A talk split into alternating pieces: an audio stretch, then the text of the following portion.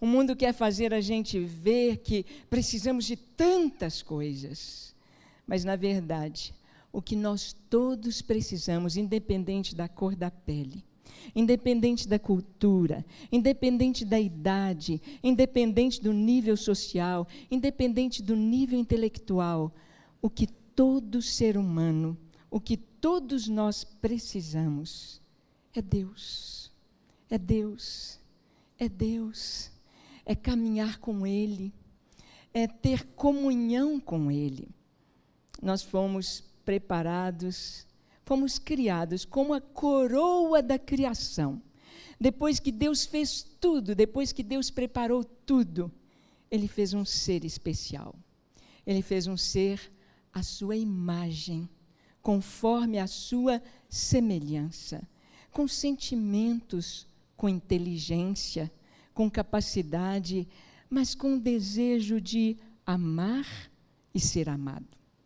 Nós nascemos por amor o amor de Deus. E no propósito de Deus é que todos nascessem numa família estruturada num ato de amor. E nós só somos felizes quando nós amamos. Mas quando nós estamos realmente afinados com a, a base da nossa vida, com a finalidade do nosso viver, vivemos para Deus. Nós temos um livro da Bíblia, um livro muito especial, que todos os filósofos devem ler e ver que o que eles estudam na filosofia está todo ali no livro de Eclesiastes. E Salomão, ele diz que ele experimentou tudo, tudo, para ver aonde ele encontraria felicidade. Ele experimenta todos os prazeres da vida e os desafios da vida. Então, ele mergulha na arte, ele mergulha na música, ele mergulha nos grandes empreendimentos. Salomão fez coisas para sua época tremendamente grandiosas. Ele mergulha na, na excentricidade da, daquilo que ele estava edificando.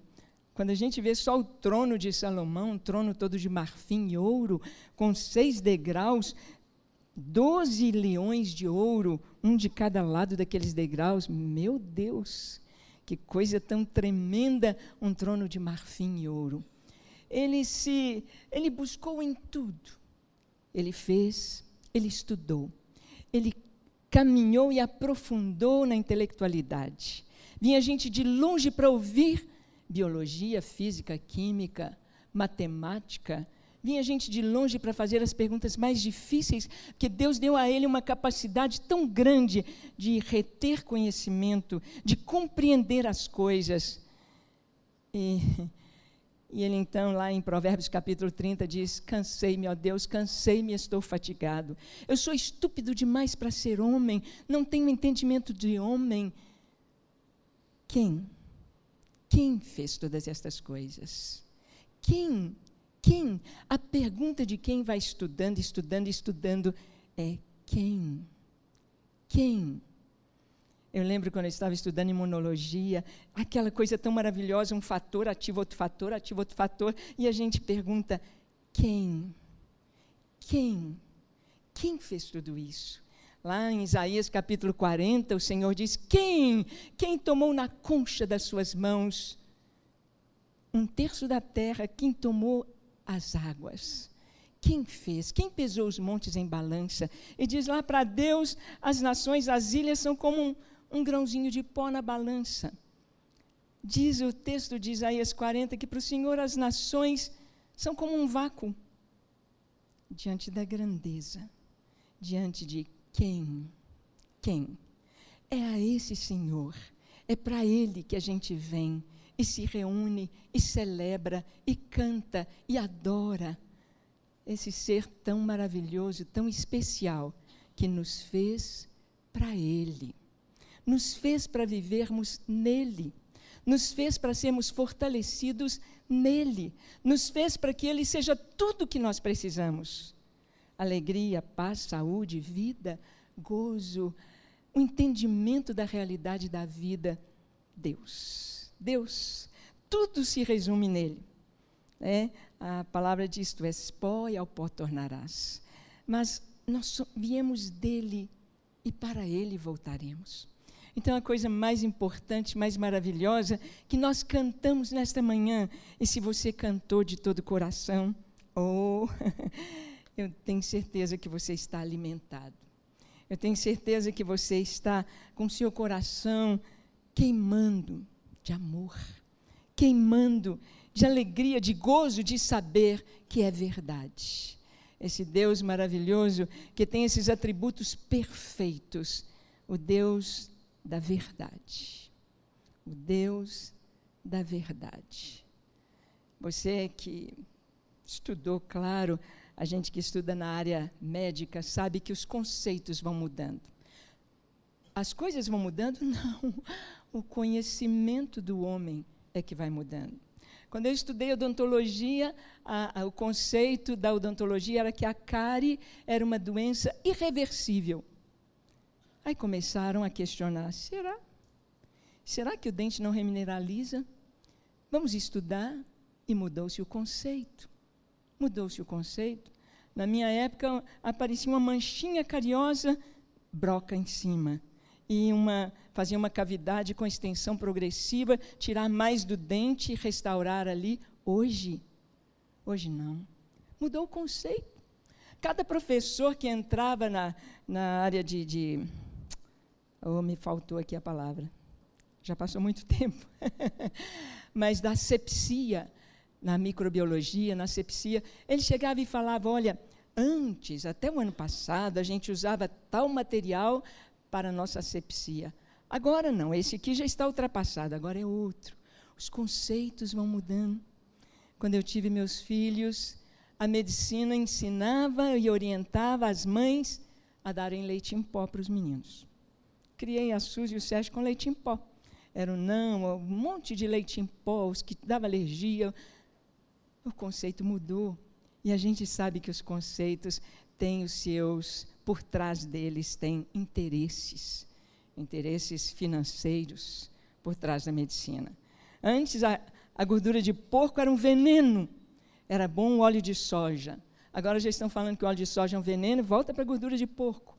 E as pessoas ficam sem saber os conceitos humanos. Se nós formos guiados pelos conceitos humanos, o caminho do homem é morte. O caminho do homem, ele vai falar: puxa vida, eu fui enganado pela mentira. Pela mentira.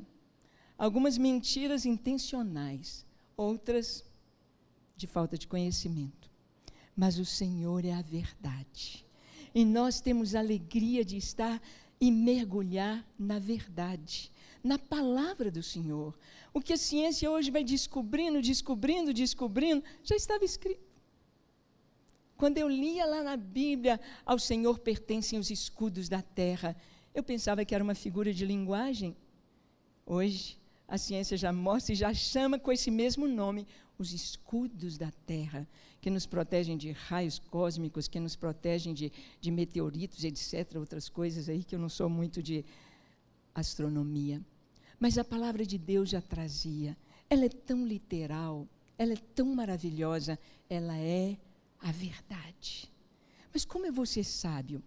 No centrinho da Bíblia, no centro da sua Bíblia, está o livro de Salmos e bem um dos maiores capítulos da Bíblia, o Salmo 119. Ele é uma alusão e uma, uma, podemos dizer assim, uma confirmação do poder, da sabedoria, da palavra de Deus, da Bíblia. O Salmo 119, em todos os versículos, só fala da Bíblia, usando as palavras lei, preceitos, mandamentos.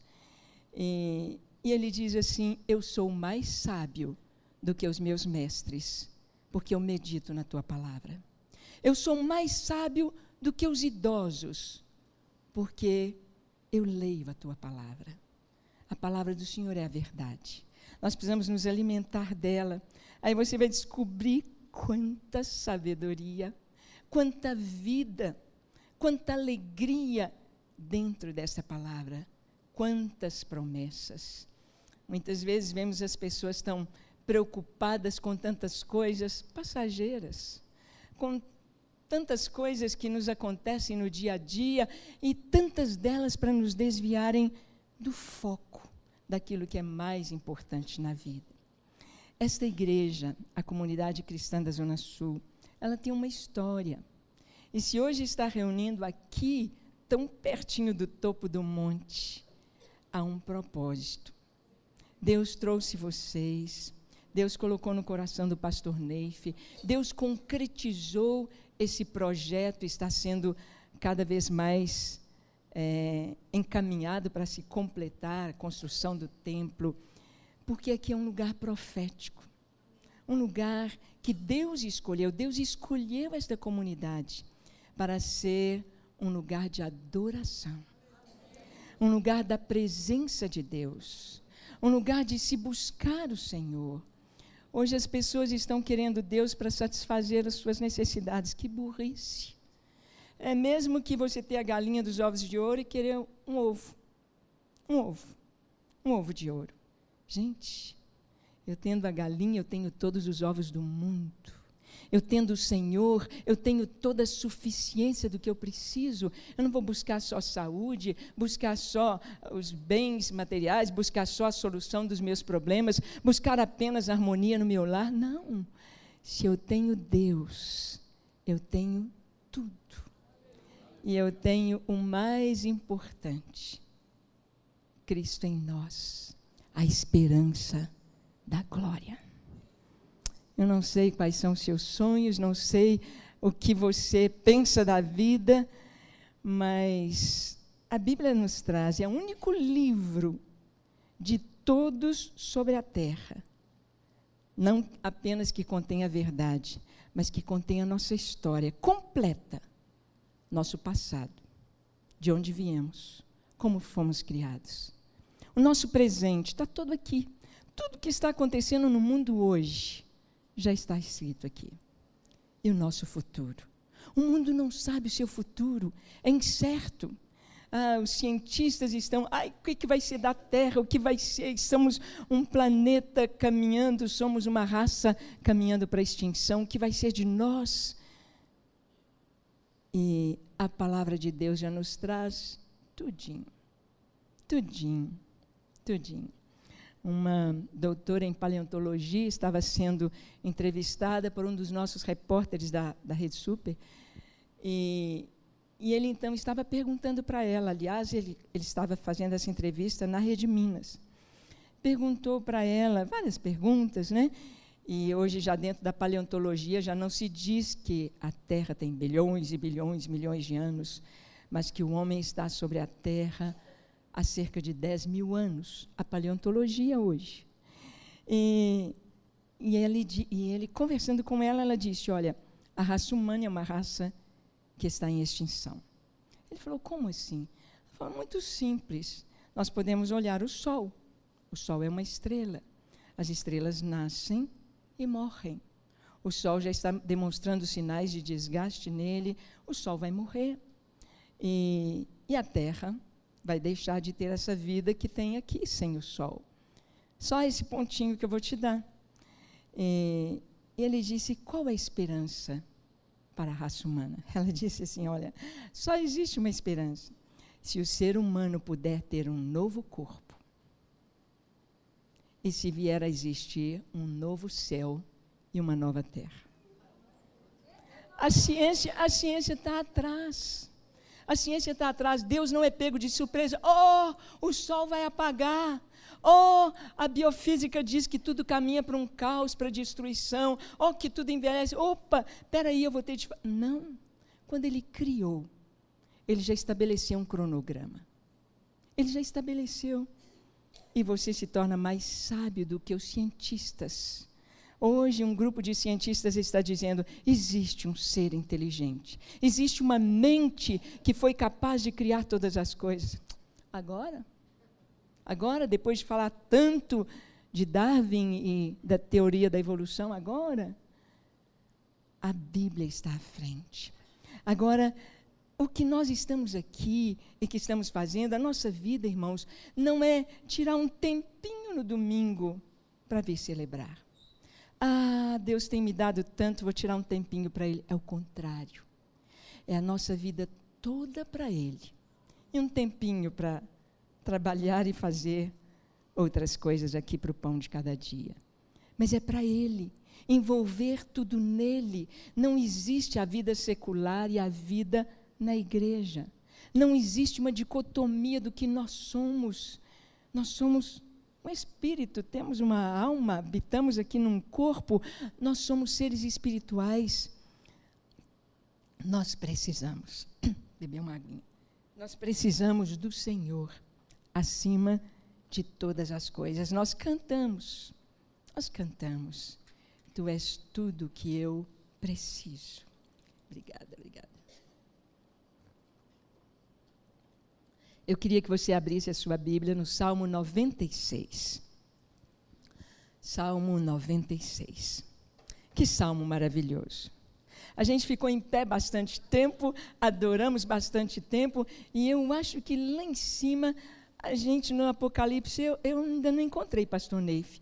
Um momento que está escrito lá, só quem está sentado são os 24 anciãos, depois eles se prostram e levantam, mas toda adoração e todo, tudo do Senhor é todo mundo de pé. Então vamos ficar de pé para ler a palavra? Esta é a palavra de Deus. Isto aqui não é um momento de inspiração de um salmista, possivelmente Davi, não. Isto aqui é a palavra de Deus, que diz assim: Cantai ao Senhor um cântico novo, cantai ao Senhor todas as terras, cantai ao Senhor, bendizei o seu nome, proclamai a sua salvação dia após dia. Anunciai entre as nações a sua glória, entre todos os povos as suas maravilhas, porque grande é o Senhor e muito digno de ser louvado, temível mais que todos os deuses, porque todos os deuses dos povos não passam de ídolos. O Senhor, porém, fez os céus. Glória e majestade estão diante dele, força e formosura no seu santuário. Tributai ao Senhor, ó famílias dos povos, tributai ao Senhor glória e força. Tributai ao Senhor a glória devida ao seu nome. Trazei oferendas e entrai nos seus átrios. Adorai o Senhor na beleza da sua santidade. Tremei diante dele todas as terras. Dizei entre as nações: Reina o Senhor! Ele firmou o mundo para que não se abale e julga os povos com equidade. Alegrem-se os céus e a terra exulte, ruja o mar e a sua plenitude, folgue o campo e tudo que nele há. Regozijem-se todas as árvores do bosque na presença do Senhor, porque vem, porque vem, porque vem, vem julgar a terra, julgará o mundo com justiça e os povos consoante a sua fidelidade. Amém? Levante sua mão direita aos céus. Ore comigo dizendo assim: Senhor, eis-me aqui, em tua presença. Eu louvo o teu nome e abro o meu coração para a tua palavra. Fala-me, Senhor. Eu quero ouvir a tua voz e quero obedecer à tua vontade. Fala-me, em nome de Jesus. Amém.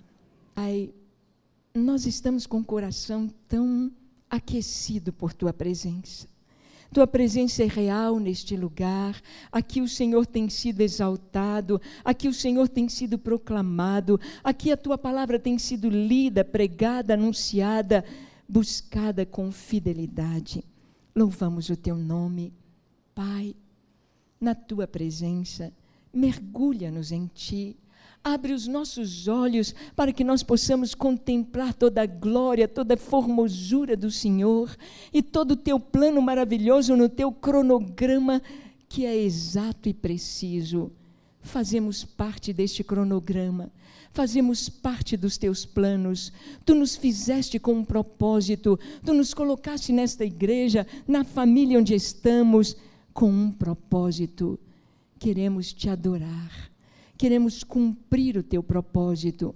Queremos que tu te alegres em nós. Que o Senhor nos olhe e diz: Eis o meu filho amado, em quem tenho prazer. Fala-nos, Pai, que cada um de nós compreenda a tua vontade e o teu querer para nós, em nome de Jesus. Amém. Amém. Amém. Os irmãos podem sentar. Bem, irmãos, este salmo maravilhoso é um salmo de adoração, é um tributo de glória ao nosso Deus. Só Ele é digno de glória. Só Ele é o Criador. Ele, ele pega um pequenino argumento diante de todos os deuses dos homens. Todos os deuses dos homens são vaidade, são mentira, mas o Senhor fez os céus. Ele pegou só o argumento da criação. Não tem argumento mais forte para o ser humano compreender Deus. Deus. A gente estuda o corpo humano e fala que maravilha, que máquina perfeita como Deus é perfeito no que ele fez. E tudo que o homem faz, toda a tecnologia desenvolvida hoje, nos meios de transporte, de comunicação, é simples observação e, e captação do que a natureza tem para nos mostrar. Um submarino olhando como os grandes peixes trafegam os mares. Um avião olhando as leis da aerodinâmica dos pássaros, como eles sobem, como eles pousam, como eles vão, como eles rompem com, com toda a resistência do ar. E o que o homem faz, a tecnologia, é descobrir: olha, olha, olha, olha, olha, podemos usar, podemos usar, podemos fazer, podemos, podemos. E lá na Torre de Babel, Deus interceptou toda essa tecnologia que temos hoje, que haveria lá atrás. Ele disse: os homens têm uma linguagem só. E agora não tem nada que vai impedi-los de, de romper numa engenharia genética, de romper onde eles não devem mexer. Então vamos parar aqui. Vamos confundir a linguagem deles. E aí os povos ficaram com as suas descobertas, cada um no seu cantinho. Mas hoje, com a globalização, tem uma linguagem só. As, as informações chegam rápido. Então, é um dos sinais de que está para interceptar. Opa, opa, o homem não pode ir longe demais. O homem descobriu, o filhinho aí, ele descobriu como, e nós sabemos que o tempo se abrevia. Agora, eu e você nascemos neste tempo, nascemos neste momento, nascemos para ver tanta coisa tão linda, mas tanta coisa tão triste na nossa geração. Por que nascemos agora? O que Deus espera de nós? O que Deus espera? Nós vemos que a minha história e a sua história está sendo escrita cada dia, cada minuto. Se você está aqui agora dizendo, Senhor, fala comigo, amém. Mas se você está aqui agora falando, ai, que hora que isso vai acabar? Nós escolhemos cada minuto o que nós queremos. Eu estou escrevendo a minha história. Você está escrevendo a sua história. Uma história que não tem jeito, não. Não tem jeito de voltar atrás e arrancar páginas. Ela está sendo escrita. E o que Deus espera de nós neste tempo Assim como em cada, em cada geração, Deus tinha um chamado, Deus tinha um plano, Deus tinha algo para o homem fazer. Lá no jardim do Éden, cuida do jardim, é seu. Você vai dominar sobre tudo, sobre toda a natureza. Eu imagino um homem puro, sábio, capaz, dominando essa terra. Aqui era um paraíso. Aqui era uma delícia. Aqui era, era céu. Imagina um, um, um ser humano, a família, vivendo os dez mandamentos. Ninguém mata, ninguém rouba, ninguém cobiça, ninguém adultera. Os filhos honram. Ninguém mente, ninguém rouba. Imagina, é céu na terra. Mas o homem falhou e nós sabemos a história nós vemos como Deus leva o seu povo para, Israel, para o Egito, para que ali ele crescesse, para que ele não se misturasse em Canaã, para que ele não casasse com as mulheres cananeias e perdesse a essência do que Deus deu a Abraão, a Isaac, leva Jacó para o Egito, porque os egípcios, opa, esses aqui hebreus são abominação para nós. Eles comem carne de boi, eles matam bezerro, nós adoramos o bezerro. Eles nós não vamos nos casar com eles, nós não vamos misturar. Então o povo ali se casa as tribos, tribo de Judá com tribo de Judá, tribo de Levi com tribo de Levi. Havia casamentos consanguíneos, claro. A Abraão, a esposa dele, era meio irmã dele. A mãe de Moisés era tia do esposo dela. Joquebede era tia de Anrão. Havia casamentos consanguíneos, mas o povo ali estava, até que quando Deus deu a lei, não precisava mais de casamentos consanguíneos. Então, o povo esteve ali, separado. E Deus levanta Moisés. Qual a tarefa dele? Conduzir o povo à terra prometida. Uma terra em promessa. E o que Deus fala, Deus cumpre. Essa terra ele disse: é, da, é sua, Abraão, e dos seus descendentes. Quantos mil anos passaram?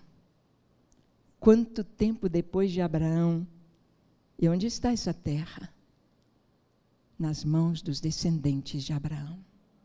Dois mil anos, otomanos, muçulmanos, os ingleses e povos dali estavam ali naquela terra mas ele disse: Olha, eu vou trazer meu povo de volta.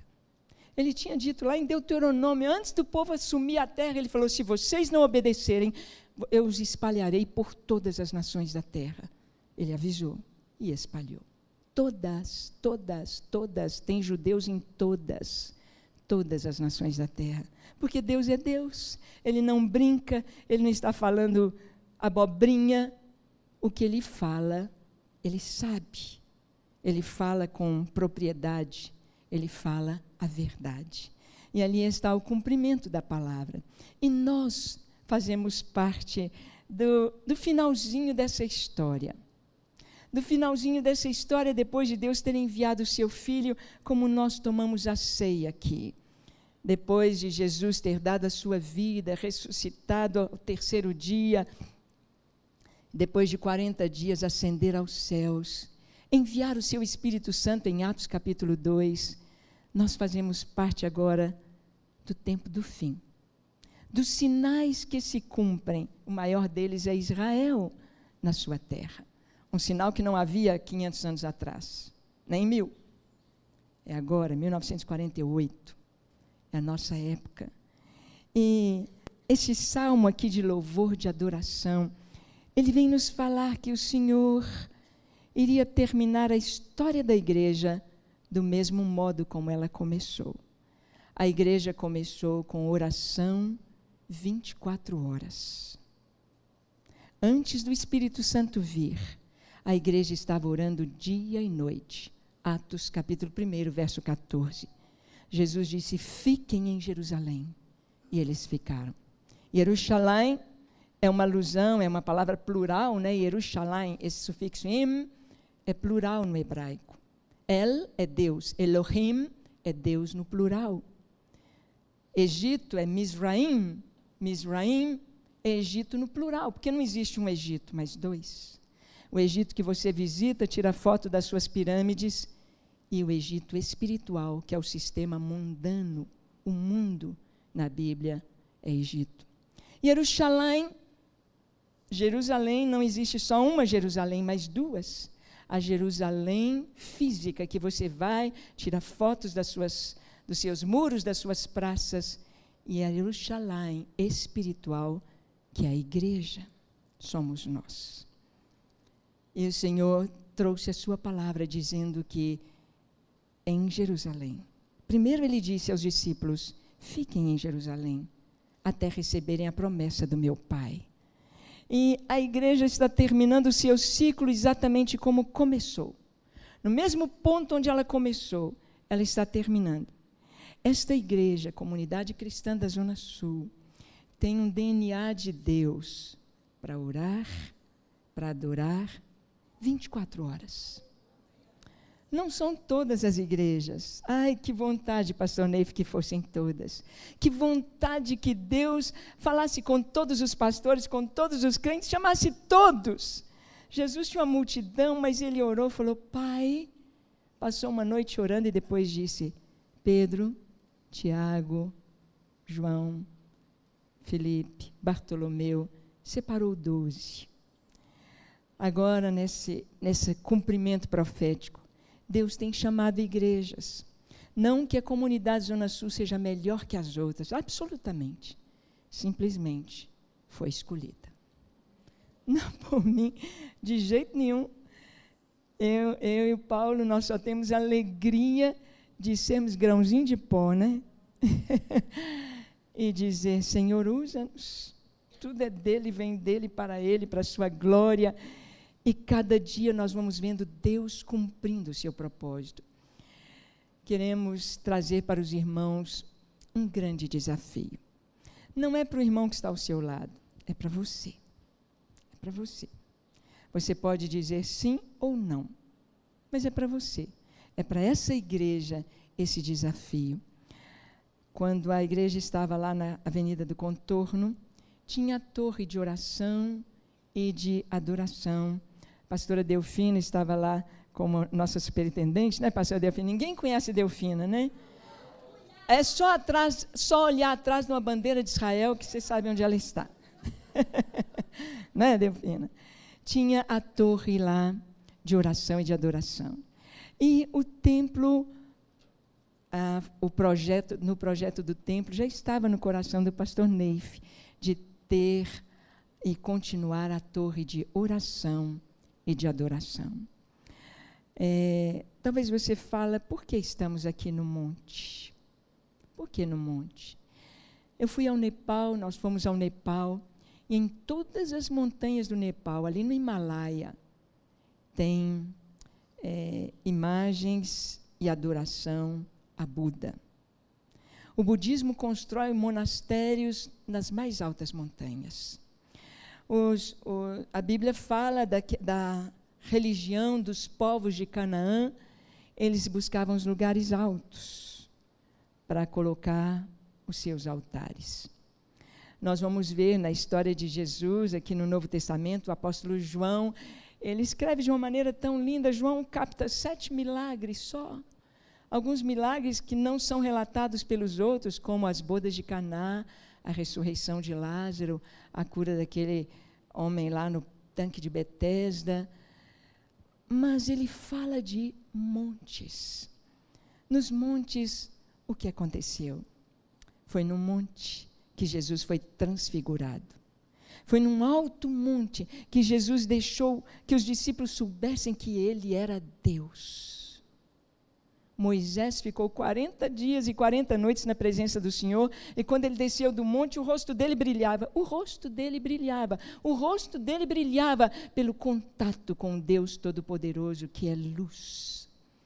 Mas Jesus, ele é a luz. Ele simplesmente deixou que a glória extravasasse da sua pele. E o seu rosto ficou brilhando como o sol. A sua pele, a roupa dele diz Marcos, o evangelista Marcos, que a roupa dele ficou tão branca como nenhum lavandeiro da terra poderia alvejar. Ela tinha um branco da transparência da luz que emanava do Senhor. Foi no monte, foi no monte que Jesus entregou a sua vida, no Monte Calvário. E ali mesmo, junto àquele monte, o túmulo do Senhor. E quando ele ressuscitou, depois de aparecer 40 dias, ele subiu a um monte, ao Monte das Oliveiras, de onde ele subiu aos céus, ascendeu à presença do Pai. Os montes. Os montes têm algo especial para marcar épocas, marcar o cronograma de Deus. Esta igreja não está aqui por acaso. Essa igreja não está aqui para servir a comunidade do Belvedere, do... não. Essa igreja está aqui com um propósito. Um propósito que eu creio que vai cumprir até a vinda do Senhor. Nossos últimos cantos foram: Vem Jesus, Maranata, Ora, vem, Senhor Jesus. Se nós estamos cantando de verdade, profetizando, sabendo que em breve Ele estará aqui, então devemos estar prontos. Nós vamos ter um curso aprendendo a orar com a Bíblia nesse mês de abril. E um curso sobre adoração. Eu sei que muitos irmãos já fizeram o curso da adoração, mas eu os convido a fazer uma atualização, porque Deus sempre traz coisas novas e a gente nunca para de aprender, não é verdade? Nunca paramos de aprender. Nós estaremos aqui às quintas-feiras, a partir do dia 11 de abril, dando esses cursos. Você vai receber da Rita, pastora Rita, você vai receber esse, essa pequena ficha, você colocar o seu nome, o telefone, o e-mail. E eu creio, irmãos, que o propósito de Deus para você, para mim, sabe o que, eu mais sonho, irmãos? Sabe qual que é o único sonho da minha vida? Eu já compartilhei isso com os irmãos, mas tem muita gente nova aqui na igreja, né? Sabe qual que é o meu maior sonho? Meu sonho é estar na presença dEle. Aquele dia glorioso, não sei, pode ser amanhã, essa semana, pode ser daqui a um ano, pode ser, não sei, não sei, não sei. Mas o meu sonho é contemplar Jesus, olhar o seu rosto, olhar para seus olhos de fogo, seus cabelos brancos como a lã, o Senhor em toda a sua glória, olhar para Ele, Ele olhar para mim, me chamar pelo meu nome e o meu sonho é ouvir Jesus dizer: Bem está, serva boa e fiel. Foste fiel no pouco, sobre muito te colocarei. Entra no gozo de teu Senhor. Ah, cada momento da minha vida eu sonho com isso quando o Senhor me aprovar, dizendo: Foste fiel no pouco, foste fiel no pouco. A gente pode dar muita desculpa para o pastor, podemos dar muita desculpa para os irmãos. Ah, eu não posso. Ah, eu não. Pode dar, não tem problema. Mas diante de Deus, Ele espera algo de nós. O que, que você vai dar? Uma hora, uma vez por semana. Uma hora. Uma hora para estar na torre, uma hora para estar adorando, ou uma hora para estar orando. Ou você pode fazer parte só da torre de oração, ou só da de adoração, ou das duas. O melhor é das duas, você sai de uma e entra na outra. E aí você ainda leva essa torre para casa. Eu não tenho aqui como contar tantas bênçãos para vocês, mas eu quero dizer que o Senhor espera de nós o que Ele tem investido em nós. Amém? Que nós possamos dar a Ele o nosso melhor. Eu vou chamar o Paulo aqui, porque sempre que a gente vai e ministra, Deus deu ao Paulo. Quem não nos conhece. Ah, às 19, 19h30. 19h30, toda quinta-feira, 19h30, tá bom? E também a, a pastora Rita vai estar tá passando mensagens. É o mês de abril, o mês de maio e junho. Abril, maio e junho. O curso de oração será o mês de abril. Adoração, porque nós vamos ver 24 atributos do Senhor, então é mais longo. Aí será junho, maio e junho. Tá bom? Então, vai ser assim. E aí Deus chamou Paulo, o tirou lá da medicina, dizendo que tinha algo muito especial. E Deus trouxe toda a logística desse ministério, que hoje está em mais de 60 países. Esta semana agora, o pastor Gando, de Camarões, estará indo a Congo Brazzaville. Nós não pisamos lá. Eu não pisei em Camarões, não pisei em Guiné Equatorial, não pisamos em. Mas o ministério está indo, Deus levantando, Deus preparando a sua igreja. Eu pedi o Paulo para ele compartilhar uma experiência e adorar o Senhor conosco. Amém, irmãos, glória a Deus. Em tudo dai graças.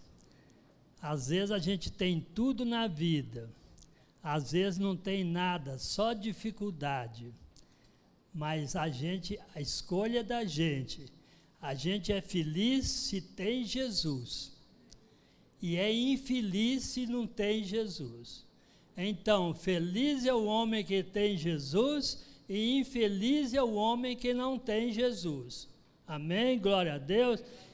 Está fazendo cerca de 20 anos que eu e minha esposa, Deus nos chamou para deixar tudo. Eu deixei minha clínica, era don, clínica médica odontológica, nós deixamos casa, nós deixamos carro. Está fazendo 20 anos que nós não temos nada, mas nós temos tudo porque nós temos Jesus. Eu sou feliz, minha esposa é feliz, não nos falta nada de comer, de vestir, e que mais que eu quero? Eu não ando ansioso, preocupado, não tem nada, eu não fico olhando para baixo, o que, é que eu vou comer, o que, é que eu vou beber, o que, é que eu vou vestir, o que, é que eu vou ter, eu já tenho tudo. A palavra diz, a palavra diz, quem tem Jesus tem tudo. E quem não tem, não tem nada palavra diz: Feliz é o homem que teme ao Senhor e anda nos seus caminhos. O que mais você quer? Você, tá, você não tem as coisas, você fala assim para Jesus: Senhor, é teu. O que, que o Senhor quer? Quer que eu morro? Quer que eu vivo? Quer que eu como? Quer que eu não como? Ah, tu és a minha alegria, tu és a minha vida, tu és a minha felicidade. Amém? Glória a Deus. Deus tem me dado algumas experiências. Eu não sou pregador, não sou nada. Mas Deus tem me dado algumas experiências muito fortes. Eu escrevi um livro, dentro de uns 20 dias deverá estar pronto. O irmão que quiser adquirir o livro é para abençoar esse ministério. E quem não puder adquirir o livro, recebe o livro de graça. Eu fiz o livro para vocês conhecerem o que, que Deus tem falado para mim. Amém? Deus apareceu para mim, conversou comigo, Jesus apareceu para mim, conversou comigo, o anjo apareceu para mim, conversou comigo, o diabo apareceu para mim, conversou comigo. Então, são experiências desse tipo. Vocês só vão acreditar se pegar o livro e ler. E se não acreditar, conversa comigo, que eu vou mostrar como é que foi. Amém? Glória a Deus. Vou contar uma experiência para os irmãos. É só uns 10, 15 minutos, não preocupa não, daqui 15 minutos eu termino. Vou contar uma experiência para os irmãos. Eu estava adorando a Deus em meu quarto, na minha casa, sozinho, porta fechada, e naquele momento, Deus me deu uma visão. Eu me vi assim em espírito, assim no ar, olhando para mim mesmo. Quando eu olhei para mim mesmo, eu não vi só eu mais, eu vi eu e a minha família, a minha casa adorando o Senhor, formando uma cruz. No centro da cruz estava minha neta primogênita, os demais espalhados ali na cruz, eu, minha esposa, e eu olhando. Quando eu estava olhando, eu ouvi um anjo perguntar ao pai, perguntou a seguinte pergunta: Por que eles te adoram assim? E eu ouvi a resposta de Deus. Deus falou assim: é para que eu veja sempre neles o meu filho Jesus. A cruz fala de Jesus. O que Deus quer ver em mim, quer ver em você é Jesus. Ele não quer ver nada mais do que isso. É o filho amado dele, nas nossas palavras, nos nossos pensamentos, nas nossas atitudes, nos nossos relacionamentos. Ele quer ver Jesus em nós e ele se alegra em ver Jesus em nós, e nós somos a igreja dele, o povo dele, e, e, o povo santo dele, porque quem tem Jesus é santo, quem não tem não é, é pecador. Não fica você falando assim, eu sou pecador, não, você não é pecador, você era. Agora você é povo santo de Deus, assume, assume essa nova identidade que Deus nos deu. Amém, glória a Deus. Naquele momento, eu me vi sozinho no quarto. Quando eu me vi sozinho no quarto, eu pensei: vou trazer todos os meus familiares para essa cruz. Deus falou para mim: não, cada família tem que ter a sua cruz. Cada família tem que ser família adoradora. Cada, a, a cruz fala de Jesus. Tem a haste vertical e a haste horizontal. O verdadeiro adorador que Deus procura é o que forma a cruz, é o que está em Jesus. É o que adora o Senhor a quem não vê e ama o próximo a quem está vendo. O verdadeiro adorador não pode ter nada contra o próximo. Se você tiver alguma coisa contra alguém, alguma raiva, alguma inimizade, alguma contenda, alguma coisa, seja humilde. Pega o seu telefone, fulano, eu quero te perdoar e te pedir perdão. Você não é obrigado a viver em amizade com ele, mas vive, vive em paz com ele. Não guarda rancor, não guarda mágoa, não guarda ódio, não guarda inimizade, não guarda. Se você fizer isso, você pode ser, ser tido por Deus como um verdadeiro adorador. Adora, adora a Deus a quem não vê e ama o próximo a quem está vendo. Viva em amizade com todo mundo. Amém? Glória a Deus. Que Deus te abençoe. Que Deus te abençoe. E lembre sempre disso: feliz, você quer ser feliz, mais e mais. Então busque mais e mais a presença do Senhor na sua vida. Seja cheio do Espírito Santo. Amém? Glória a Deus. Essa é a verdadeira riqueza, é a verdadeira prosperidade, é a verdadeira felicidade de todo homem. Eu experimento isso há cerca de 20 anos. Antes, eu era feliz também, já tinha Jesus. Mas de 20 anos para cá, a felicidade aumentou muito. Amém? Glória a Deus. Que Deus te abençoe, irmão. Eu não sou, eu não sou profissional, não sei tocar gaita, mas a Anja fica me empurrando, porque ela, porque lá em casa eu toco para o Senhor, eu e o Senhor que eu toco. Ela fala assim, não, mas toca na igreja mesmo, eu não sei. Eu não sou. Então vou tocar um hino para vocês. Mas uh, se tem alguns erros assim, vocês não preocupam, não, viu? Qual que você vai tocar? Eu vou tocar um, um, um, um, Eu não sei se é hino, se é música, eu não sei o que, que é. É um canto. Fala assim, fala assim. Oh, por que duvidar sobre as ondas do mar? quando Cristo caminho abriu, quando forçado és contra as ondas lutar, seu amor a ti quer revelar.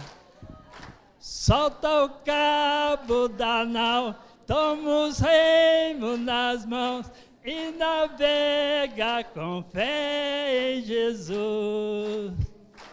E então tu verás que bonança se faz, pois com ele seguro serás.